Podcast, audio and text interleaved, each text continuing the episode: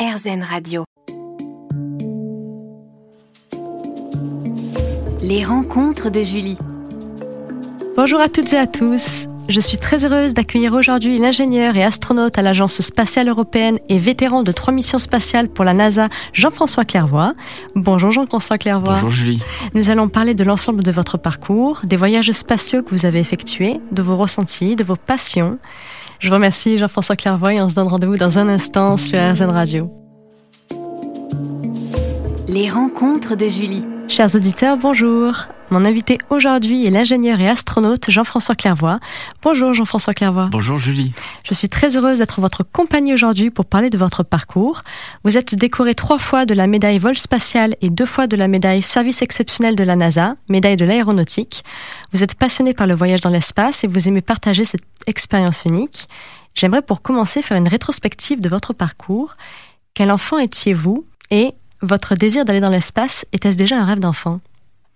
Je pense qu'un enfant euh, qui regarde l'espace et qui voit sur les images des astronautes qui flottent en apesanteur, qui voient la Terre de loin, et ils disent qu'ils rêvent d'être astronaute, mais en fait, ce qui veut dire, ils rêvent d'aller dans l'espace. Et je rêvais enfant, au sens propre, la nuit, dans mes rêves, mmh. et au figuré d'aller dans l'espace. Mais je ne pensais jamais qu'un jour, ce, je le ferais en tant que profession, en tant que professionnel. C'est-à-dire que je m'imaginais que avec l'évolution de l'aéronautique, de l'espace, un jour, ben, on prendrait euh, un vaisseau pour aller passer des vacances sur la Lune, comme mmh. comme euh, lorsqu'enfant on pouvait prendre l'avion pour aller en vacances aux États-Unis. Oui. Euh, donc voilà, j'ai été attiré par l'espace, mais c'est parce que je suis né, j'ai grandi dans l'époque propice des missions Apollo. Mmh. des premières euh, séries télévisées euh, il y a l'espace, donc euh, Star Trek qui m'a beaucoup influencé. Et puis mon père était pilote, donc voilà, tout ça, ça fait des ingrédients favorables à être intéressé par ah prendre de l'altitude. En effet, et donc dans quel environnement familial avez-vous baigné? Donc votre père était pilote Mon père était pilote, ma mère était institutrice, mmh. très aimant un père militaire donc un peu sévère, donc il nous a enseigné des valeurs assez strictes. Et, et puis euh, à l'école, j'ai eu la chance d'avoir euh, de bons amis et de bons professeurs. Oui. Avec une particularité, c'est que lorsque vous êtes enfant de militaire, vous déménagez en moyenne tous les deux, trois ans. Ah oui. Donc j'ai pris l'habitude dès mon enfance de changer de milieu, euh, je dirais social, euh, c'est-à-dire d'amis, mm -hmm. régulièrement. L'inconvénient, c'est que je n'ai pas un groupe d'amis, un noyau d'amis de très longue date euh, que j'ai suivi tout le temps. Oui. Mais je me suis habitué à m'adapter facilement à de nouvelles personnes. Mmh. et à un nouvel environnement à la fois géographique, euh, économique. Et ah oui. j'ai même passé trois ans de mon adolescence à Beyrouth au Liban et j'ai adoré cette période. Voilà, C'était très différent de, de mes études de, de, collège et de lycée oui. en France. Et comment vous est venu ce choix de devenir astronaute? Alors je ne sais pas si on choisit d'être astronaute, mais en tout cas, on choisit de tenter sa chance lorsqu'il y a un appel à candidature lancé dans les médias par les agences spatiales. Oui. Donc pour moi, par l'agence spatiale française en 85, puis l'agence spatiale européenne en 92, qui en fait était euh, se passait au même moment qu'une sélection d'astronautes euh, de la NASA. Mm -hmm. Et donc, euh, on ne va pas chercher quelqu'un en lui disant tiens, on t'a observé, on aimerait bien que tu deviennes astronaute. Tous les astronautes sont des hommes et des femmes qui ont eu la démarche personnelle de se dire là, ils demandent des personnes qui ont telle tranche d'âge, tel type d'études, qui sont en bonne santé, un peu le goût de l'aventure. Mais c'est moi, c'est fait pour moi. -hmm. Et comme j'étais déjà ingénieur en astronautique, oui. à l'époque, depuis un an. J'avais commencé ma vie active depuis un an à l'Agence spatiale française. Alors je rappelle que l'astronautique, c'est une discipline technique pour ingénieurs. Concevoir des machines qui marchent dans le vide spatial. Oui. Donc a priori, rien à voir avec l'astronomie, qui est une science pour des chercheurs qui étudient les objets célestes. Oui. Je dis ça parce que beaucoup de gens confondent les deux. Mm -hmm. Mais donc j'étais ingénieur en astronautique, je travaillais sur des programmes franco-soviétiques euh, d'études de la comète de Halley, de la planète Vénus. Et j'avais 24 ans quand le CNES a lancé sa, son appel à candidature pour constituer son deuxième groupe d'astronautes. J'ai tenté ma chance, bien que j'étais un peu trop jeune, puisque la limite d'âge c'était 27 ans. Et puis à la fin, j'ai été sélectionné à 26 ans et demi. Mais je dirais que il faut être curieux, être intéressé par les choses techniques, -hmm. se sentir avoir au fond de soi le goût de l'aventure, et puis avoir un sens de l'engagement très fort, parce que la sélection, c'est plusieurs étapes, et à chaque fois, c'est c'est assez sévère, quoi. Faut, faut vraiment oui. donner le meilleur de soi-même.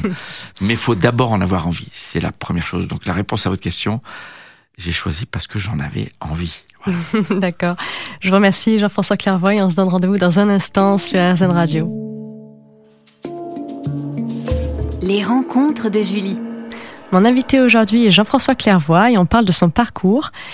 Jean-François Clairvoy, quelles études avez-vous fait?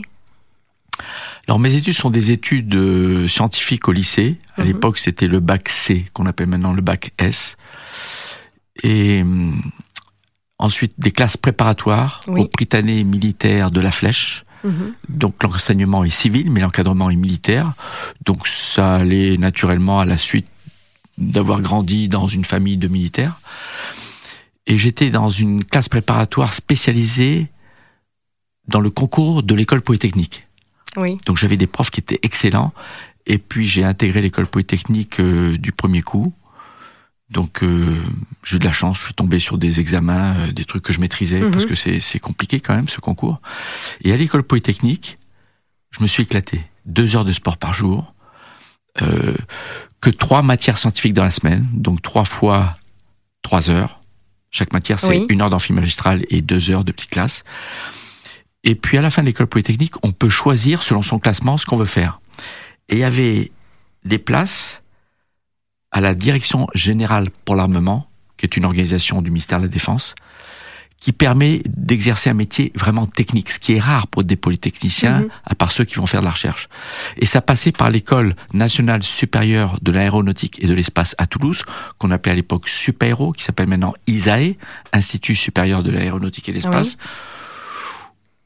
donc euh, que j'ai choisi dans le côté du côté spatial, en sachant qu'à la sortie, je serais donné à l'agence spatiale. C'est-à-dire que une caractéristique dont je me suis rendu compte après coup, je n'ai jamais passé d'entretien d'embauche. J'ai choisi mon poste professionnel à l'agence spatiale française dès la sortie de l'école polytechnique. Ça passait par deux ans d'études à Super-Héros à Toulouse. Oui. Mais donc après, j'ai fait le métier que je voulais. Voilà, j'ai travaillé sur des sondes interplanétaires et c'est ça que je voulais faire.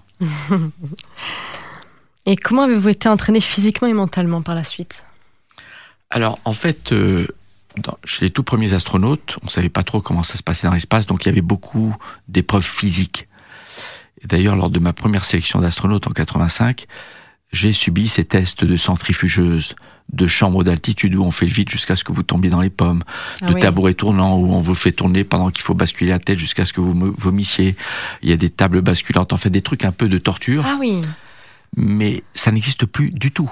Donc aujourd'hui, il n'y a plus aucune préparation physique à la sélection. Lors des, des, sélections, le seul test qui vous demande un effort à caractère un peu physique, c'est un test euh, médical, vérifier que mhm. votre cœur et votre, vos poumons fonctionnent normalement. C'est ce qu'on appelle le test d'effort. Une fois que vous êtes sélectionné astronaute, vous savez que c'est votre intérêt d'être en bonne forme physique. Donc il n'y a pas d'entraînement spécifique, mais on vous réserve dans l'emploi du temps deux ou trois fois dans la semaine des créneaux de deux heures pour aller pratiquer du sport, le sport de votre choix. Donc pour moi, c'était souvent les sports de raquettes. Beaucoup de squash, mais un peu de course à pied parce que le footing, comme vous n'avez pas trop le temps ou pas de camarades, partenaires, mhm. vous courez, c'est bon pour la respiration, pour le cardiovasculaire, pour vous vider la tête et puis pour vous muscler un peu les jambes, l'abdomen, un peu tout quoi. Oui, bien sûr. Et qu'avez-vous appris durant votre entraînement qui vous aide encore aujourd'hui dans la vie de tous les jours? L'entraînement d'astronaute consiste à se préparer au pire en espérant le meilleur. C'est-à-dire que dans notre simulateur à très haute fidélité, connecté au vrai centre de contrôle qui voit venir les données comme si ça venait d'un vrai vol spatial, les instructeurs injectent des pannes qu'on ne connaît pas à l'avance. Oui. Et ils essaient de nous piéger. Donc parfois on a à la fois la fuite de carburant, la fuite d'air, un court-circuit, le feu à bord, un manche de pilotage qui ne marche plus. Mhm. Il faut trouver la solution. Et à la fin, on est très fort. Donc je dirais que ce que j'ai appris pendant l'entraînement, c'est que lorsqu'il y a un problème, ça sert à rien de se plaindre du fait qu'il y a un problème. Par contre, c'est rentable de se focaliser tout de suite sur la recherche de solutions. Voilà. Et ça, c'est ce que j'applique, euh, c'est ce que j'applique dans mon quotidien. Voilà. Je suis toujours euh, orienté vers la solution. Et c'est un peu ce que j'aime bien dans les casse-têtes. Je vous disais, j'aime bien jouer. Je suis très joueur. Euh, j'aime bien euh, trouver des solutions aux problèmes. Et c'est ça que j'aimais dans les mathématiques. J'ai jamais aimé les maths en soi, mais jamais cherché trouver des solutions. Et c'est un peu ce que j'applique au quotidien. D'accord. Je vous remercie Jean-François Clairvoy et on vous donne rendez-vous dans un instant sur RZN Radio.